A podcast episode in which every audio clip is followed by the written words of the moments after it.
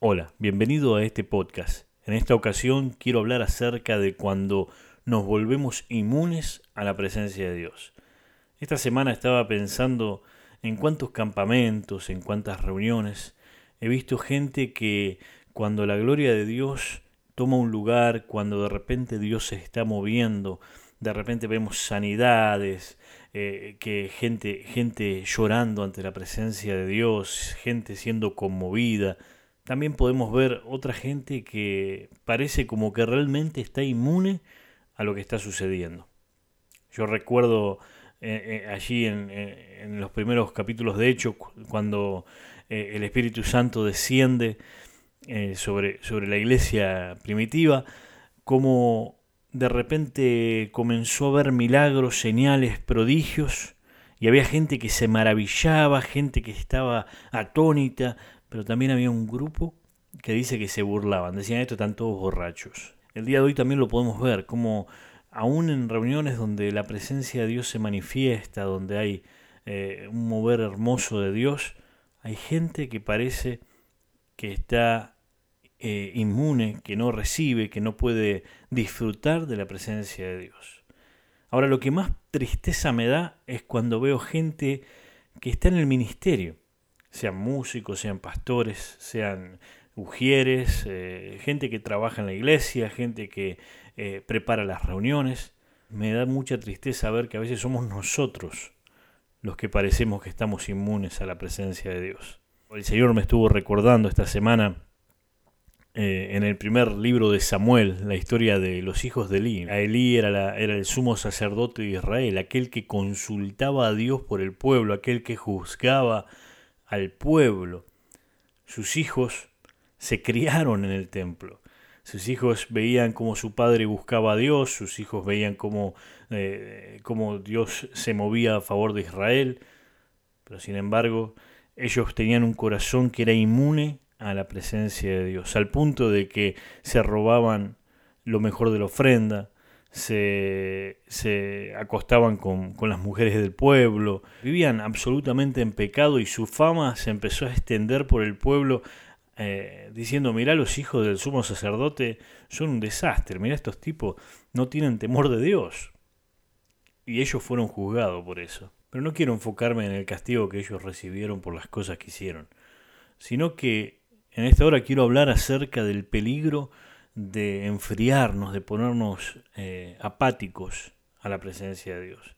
Yo creo que ese es el mayor castigo de todos, el no poder sentir su presencia, el estar en una reunión y de repente trabajando para que toda la gente disfrute una, una, reunión un domingo y ser nosotros los que no podemos disfrutar su presencia.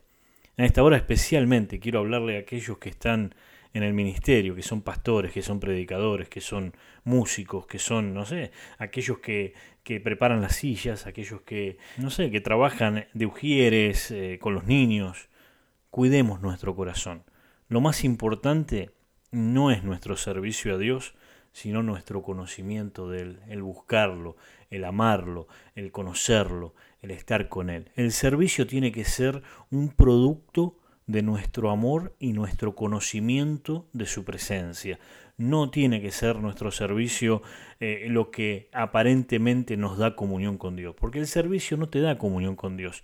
El servicio te hace sentir bien, porque te hace sentir útil, es bendición a, otros, a los que están recibiendo ese servicio.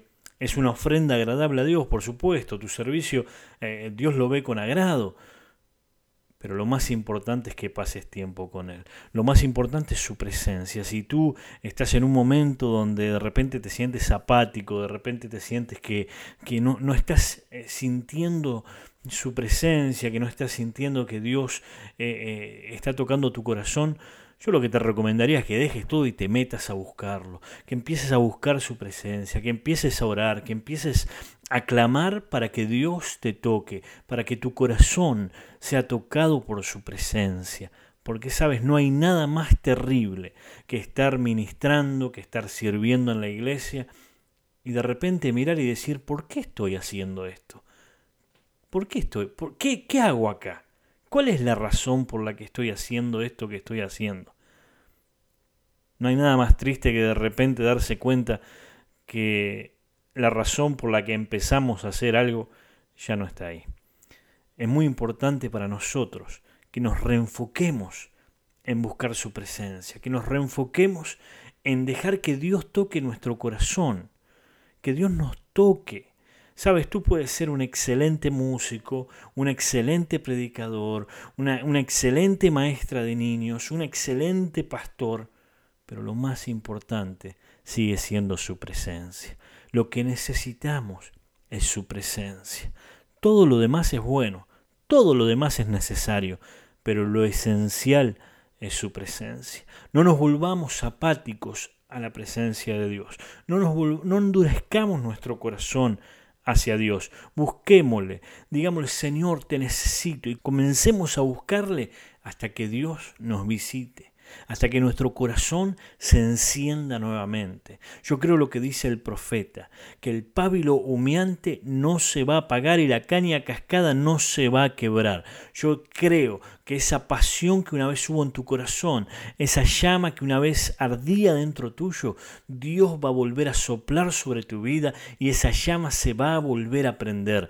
Yo me niego, me niego a aceptar una vida apática, una vida donde la presencia de Dios parece un recuerdo distante. No, yo necesito a Dios cada día. Sus misericordias son nuevas cada día. Yo necesito su presencia cada día.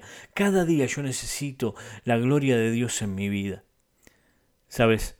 ¿De qué te sirven las bendiciones si el que te bendijo no está contigo? ¿De qué te sirve tener una casa linda, un carro lindo? ¿De qué te sirven todas las cosas que podés llegar a adquirir si Dios no está contigo? ¿De qué te sirve un ministerio que esté creciendo o, que, o un lugar de prominencia dentro de una iglesia si Dios no está contigo? Lo más importante es que podamos conocerle, lo más importante que podamos acercarnos a Él, que podamos disfrutar de su presencia. Termino con esto, uno de los versículos que más hiela mi sangre, y esto lo comento muchas veces, es cuando Jesús habla de cuando van a venir muchos que le van a decir, Señor, Señor, en tu nombre echamos fuera demonios, en tu nombre sanamos enfermos, en tu nombre profetizamos, y que Él les va a decir, apartaos de mí, hacedores de maldad, yo nunca os conocí. Qué es duro, ¿verdad?